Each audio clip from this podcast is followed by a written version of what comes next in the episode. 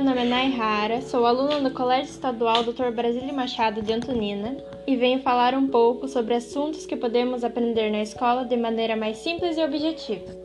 Primeira pergunta: Por que assuntos como frequência cardíaca e alimentação são pouco falados no ensino médio? Eu acho que esse assunto ele deveria ser aprendido mais em casa e não no colégio, em colégios e escolas, porque essas coisas é, são muito complexas, a gente tem que aprender muito, pro, a gente tem que entrar mais profundo nesse assunto. Então, acho que isso não é problema da escola, e sim em casa. Segunda pergunta: Você gostaria de aprender assuntos relacionados ao seu cotidiano?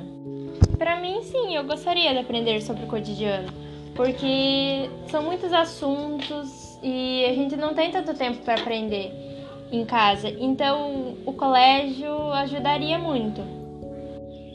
Terceira pergunta: Qual a importância de se aprender frequência cardíaca na escola?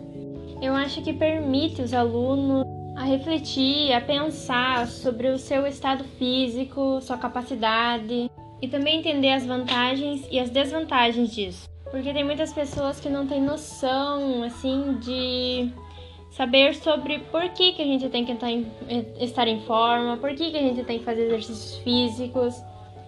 E tem muitas pessoas que não, não entendem ou não têm essa capacidade ou não tem lugares, pessoas para ensinar, para explicar para as pessoas.